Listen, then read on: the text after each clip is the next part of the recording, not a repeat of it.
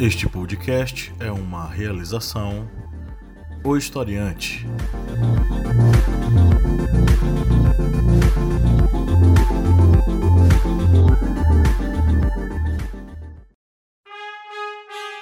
Caros amigos, agradecemos a todos nossos apoiadores. E se você não for um apoiador, acesse apoia.se barra historiante e contribua auxiliando no portal educacional Historiante.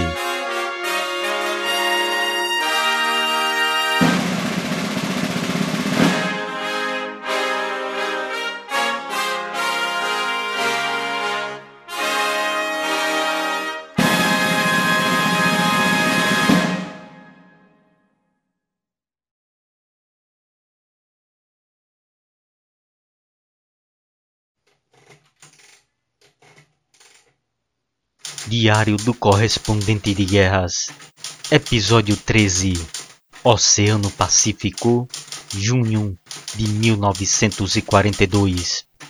O solo sagrado do Japão foi atacado. A raid de Doolittle contra Tóquio levaram os japoneses a ideia de expandir seu perímetro defensivo, ampliando seu domínio sobre o Oceano Pacífico. E para isso, os domínios dos Estados Unidos naquela região deveriam ser conquistados.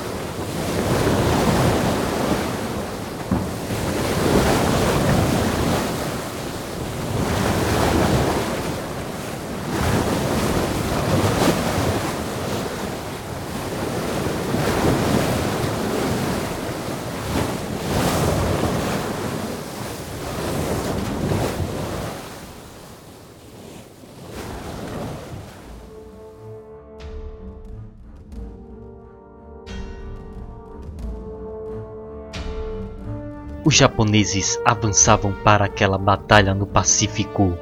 A poderosa força tinha quatro porta-aviões: Kaga, Agashi, Iryu e Soryu. Dois encouraçados, dois cruzadores pesados, um cruzador rápido, 12 contra-torpedeiros, 248 aeronaves nos porta-aviões e 16 hidroaviões. No total, os japoneses somavam 162 navios. O plano japonês era atacar a base norte-americana de Midway e dessa forma atrair os porta-aviões dos Estados Unidos para uma armadilha e afundá-los numa batalha decisiva. Os Estados Unidos, mesmo conseguindo decifrar as mensagens em código dos japoneses, se encontravam em inferioridade. Os americanos possuíam sete cruzadores pesados, 15 contra-torpedeiros, 233 aeronaves nos três porta-aviões Enterprise, Hornet e Yorktown, que os japoneses pensavam ter afundado na Batalha do Mar de Coral. Mas os norte-americanos, numa surpreendente operação de manutenção, conseguiram reparar o Yorktown em apenas 24 horas. E ele partiu para a batalha, ainda tendo seus últimos reparos.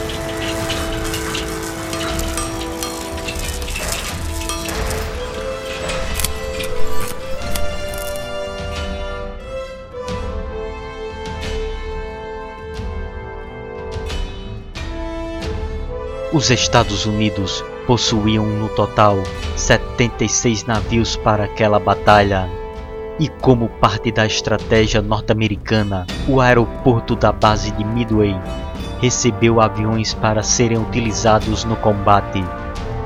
A ilha seria uma espécie de quarto porta-aviões e os americanos passaram a ter 360 aeronaves para a batalha.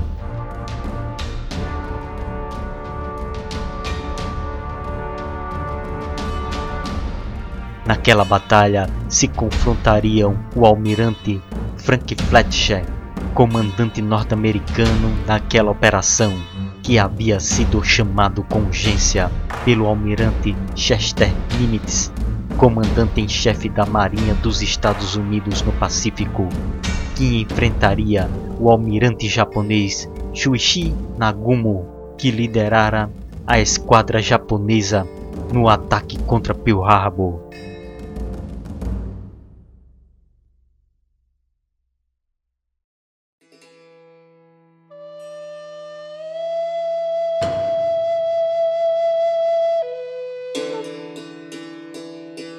Às vésperas da batalha, os japoneses enviaram vários aviões de reconhecimento para tentar identificar algum navio de combate norte-americano.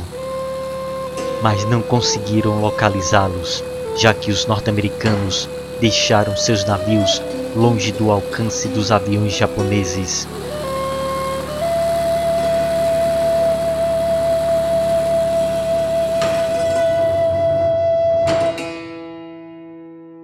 Os comandantes nipônicos acreditaram que a força inimiga havia navegado rumo ao Pacífico Norte para proteger as ilhas Aleutas que se encontravam sob ataque japonês. No dia 4 de junho, Nagumo deu os primeiros movimentos na batalha, enviando 72 bombardeiros e 36 caças para o ataque contra Midway.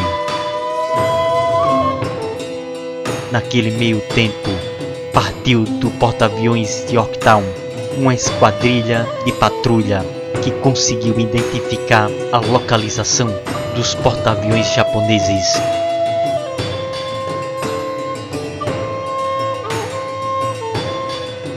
Os aviões norte-americanos partiram de Midway antes da chegada das aeronaves inimigas. Os bombardeiros norte-americanos passaram ao flanco dos aviões japoneses rumo aos porta-aviões nipônicos. Em Midway, os caças Buffalo e Wildcats entravam em combate contra os caças Zero japoneses. Começava o ataque contra Midway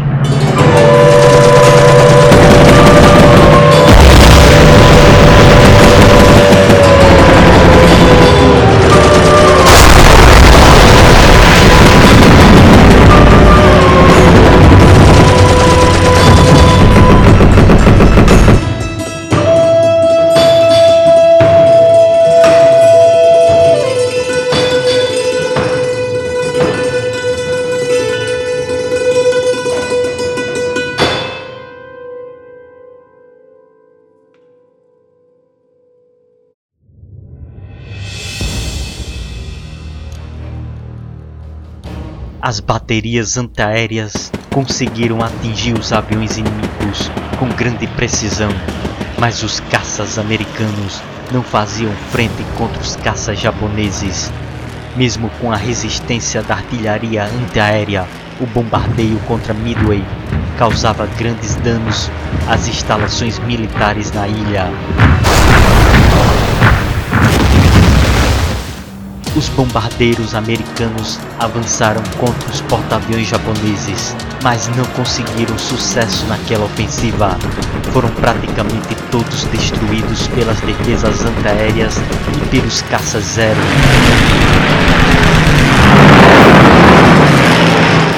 E nenhum torpedo atingiu as embarcações nipônicas o almirante Nagumo ordenou que os aviões de reserva fossem carregados com bombas incendiárias e de fragmentação para uma segunda onda de ataque contra Midway.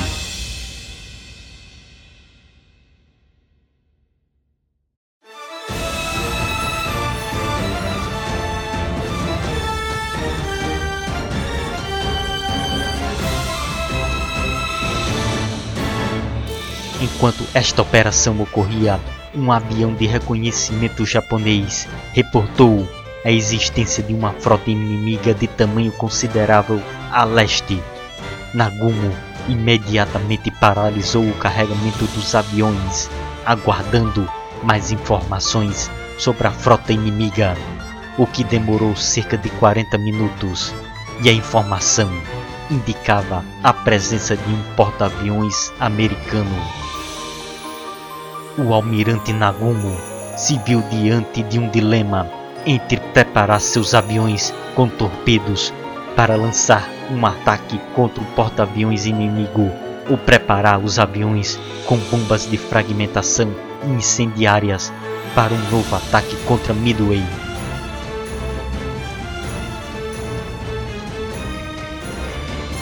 Os pilotos da primeira onda de ataque contra Midway estavam retornando. Muitos deles estavam quase sem combustível, danificados ou com a tripulação ferida e precisariam pousar imediatamente ou se perderiam no mar.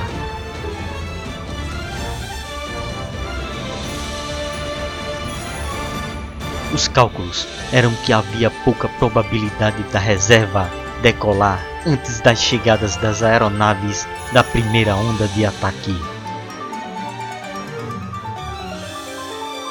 Assim, sem ter a confirmação da composição da frota norte-americana diante da indecisão, com uma estratégia inflexível, sem saber lidar ou ter ousadia de lidar com aquela nova informação, o almirante Nagumo foi cauteloso e preferiu esperar para decidir o tipo de armamento que seria usado pela segunda leva de ataque.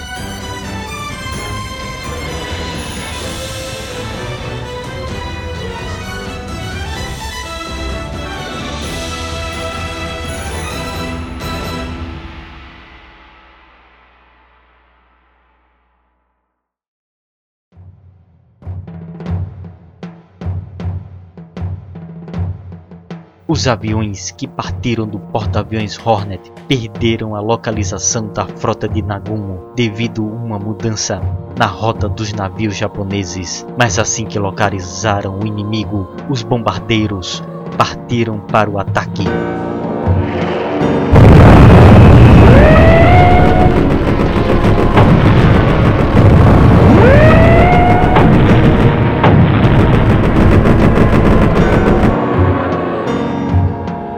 Um avião bombardeiro deveria voar baixo, em linha reta, para conseguir lançar seu torpedo contra o alvo. E os aviões Devastators americanos não eram os melhores da época, e logo todas as aeronaves americanas foram colocadas fora de combate sem conseguir novamente atingir os alvos.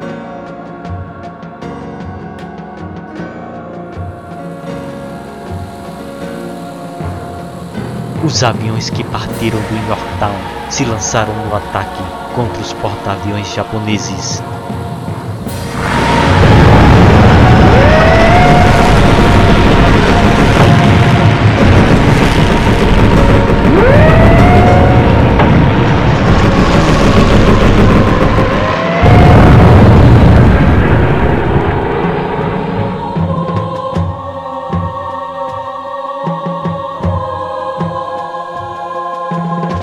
10 dos 14 aviões foram colocados fora de combate sem conseguir provocar danos contra a frota japonesa. Os caça-zero, que foram obrigados a gastar quase toda sua munição e combustível abatendo os caças e bombardeiros americanos que passaram a voar em semicírculo para enganar os aviões inimigos e colocá-los no alcance de tiro de outras aeronaves americanas, retornaram aos porta-aviões e, em meio a um caos frenético, eram abastecidos e municiados para um ataque decisivo.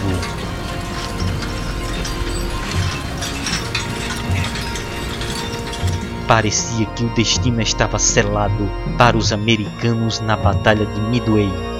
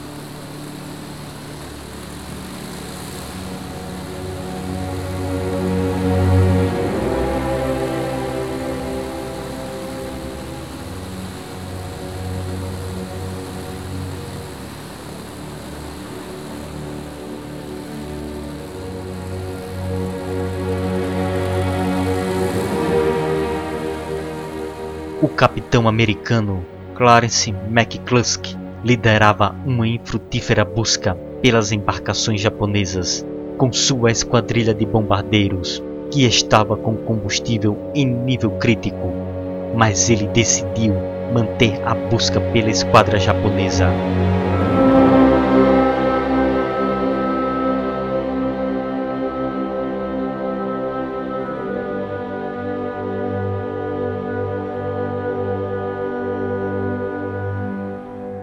Foi quando ele visualizou o contra-torpedeiro japonês Arashi navegando ao norte em plena velocidade. Supondo que o Arashi seguia a frota principal, McCluskey ordenou uma mudança de rumo, seguindo a mesma direção que o Arashi.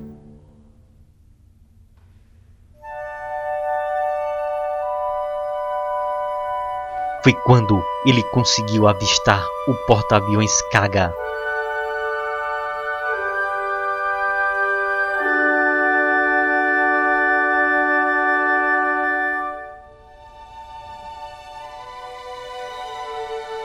Os aviões de sua esquadrilha estavam ficando sem combustível, mas aquela poderia ser uma oportunidade derradeira para os Estados Unidos.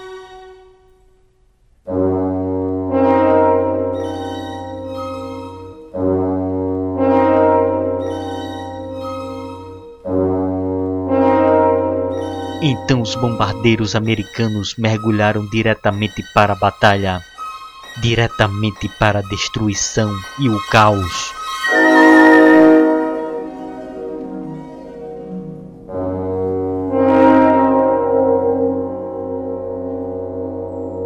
Os porta-aviões japoneses estavam sem sua proteção aérea, enquanto uma esquadrilha atacava o Kaga.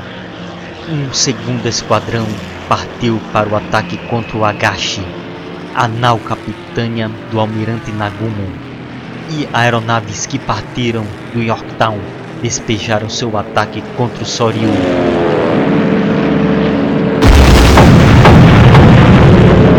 Os convéses dos porta-aviões japoneses, repletos de aeronaves, combustível e bombas, se viram sob o bombardeio inimigo.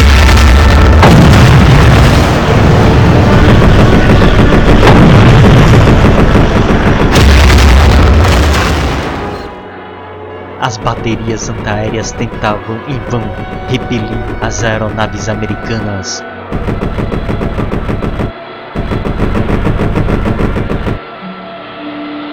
Uma bomba afundou no convés do Agage.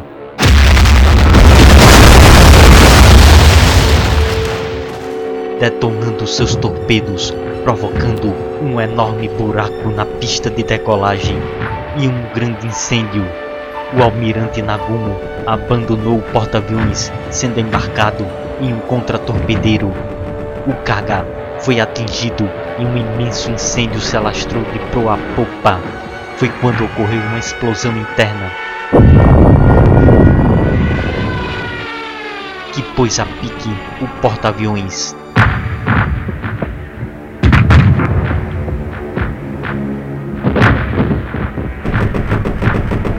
Soryu estava preparando para lançar seus caças zero para um contra-ataque, mas não houve tempo.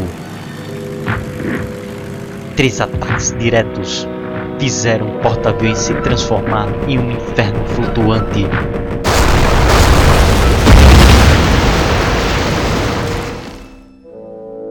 A tripulação sobrevivente recebeu ordens para abandonar o Soryu, que estava destruído. O Soryu em chamas ficou na mira de um submarino americano.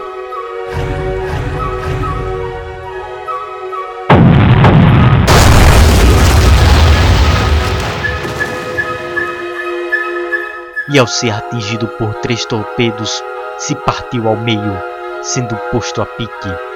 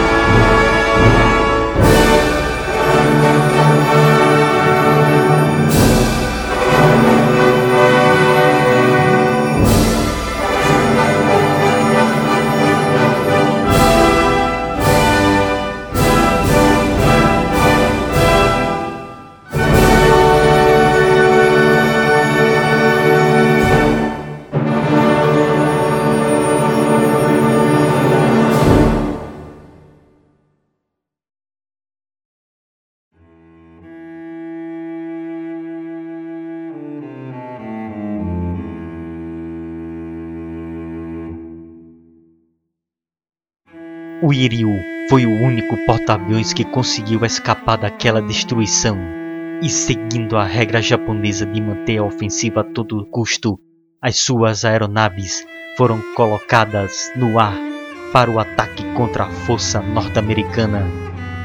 Pouco após o Yorktown enviar uma esquadrilha com 10 bombardeiros para localizar a posição do último porta-aviões japonês, a embarcação americana foi surpreendida por uma onda de bombardeiros japoneses.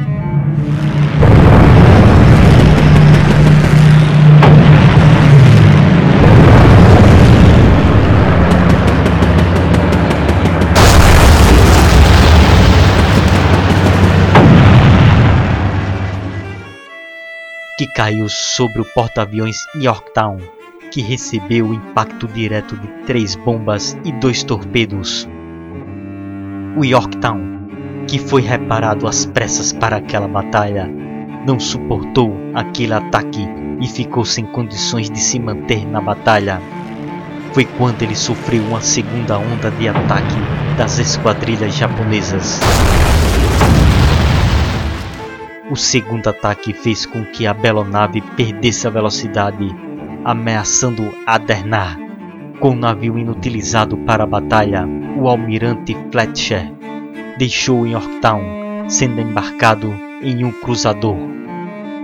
Enquanto as equipes de reparo tentavam salvar o Yorktown e o mesmo era rebocado rumo a Pearl Harbor, um submarino japonês avistou as duas embarcações e atacou-os e afundou tanto o rebocador quanto Yorktown.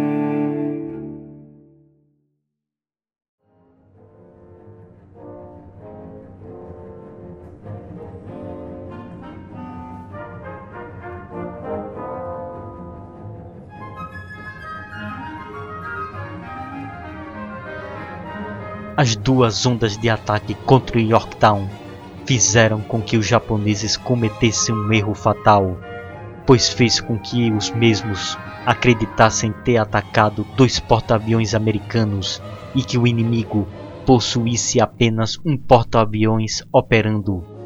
Assim, os pilotos japoneses sobreviventes dos outros porta-aviões destruídos foram reunidos no Iryu e os pilotos foram descansar enquanto as aeronaves eram preparadas para um terceiro ataque contra o que acreditavam ser o último porta-aviões inimigo.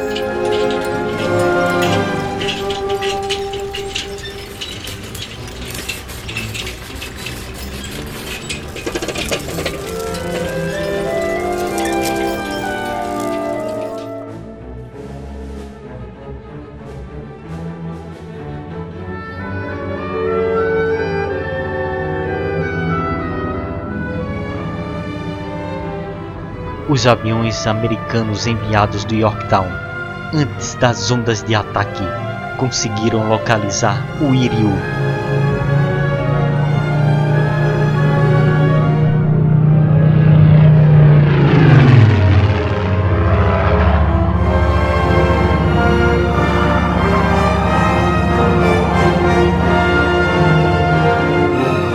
Estes aviões partiram para o porta-aviões Enterprise para reabastecimento e, juntamente com outros 14 bombardeiros, partiram para o ataque contra o porta-aviões japonês.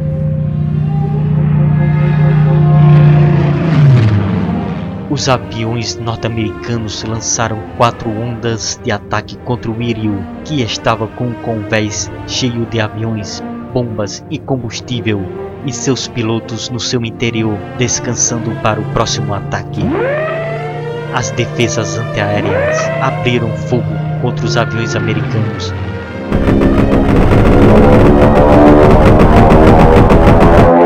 Mas não conseguiram evitar a ofensiva. O Iril foi pesadamente atingido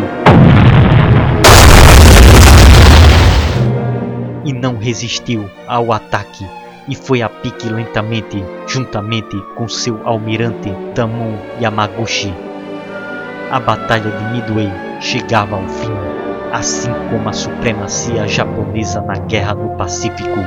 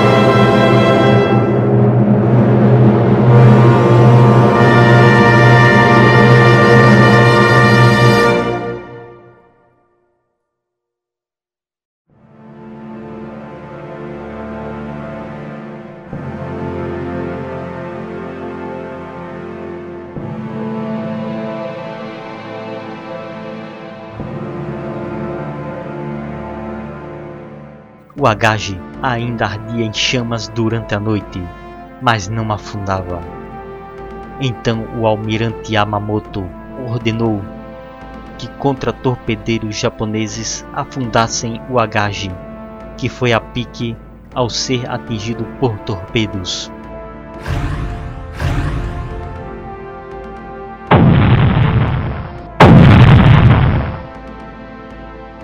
Ao saber do desastre, o almirante Yamamoto decidiu lutar com seus encouraçados.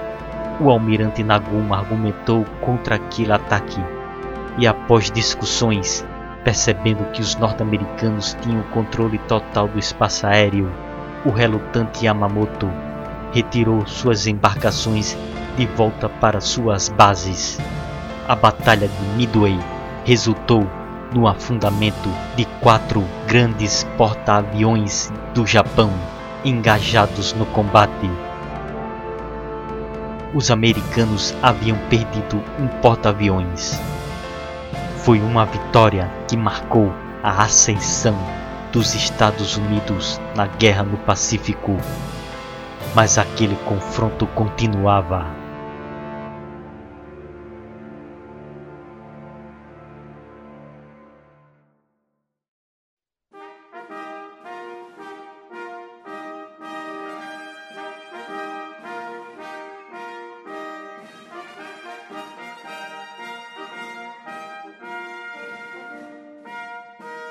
Aqui o 13º episódio do Correspondente de Guerras, o Historiante. Agradecemos a todos que vêm acompanhando esta série de episódios sobre a Segunda Guerra Mundial.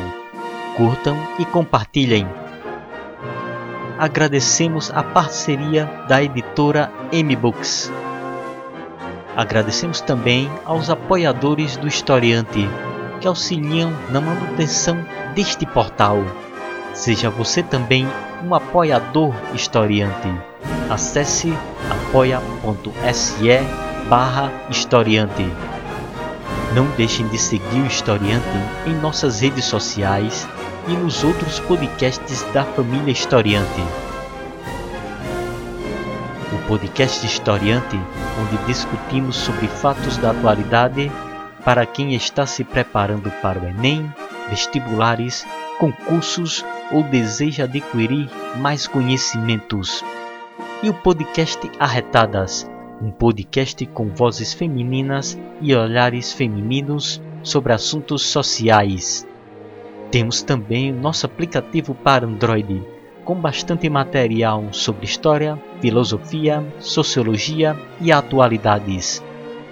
A referência bibliográfica para a realização deste podcast se encontra na descrição.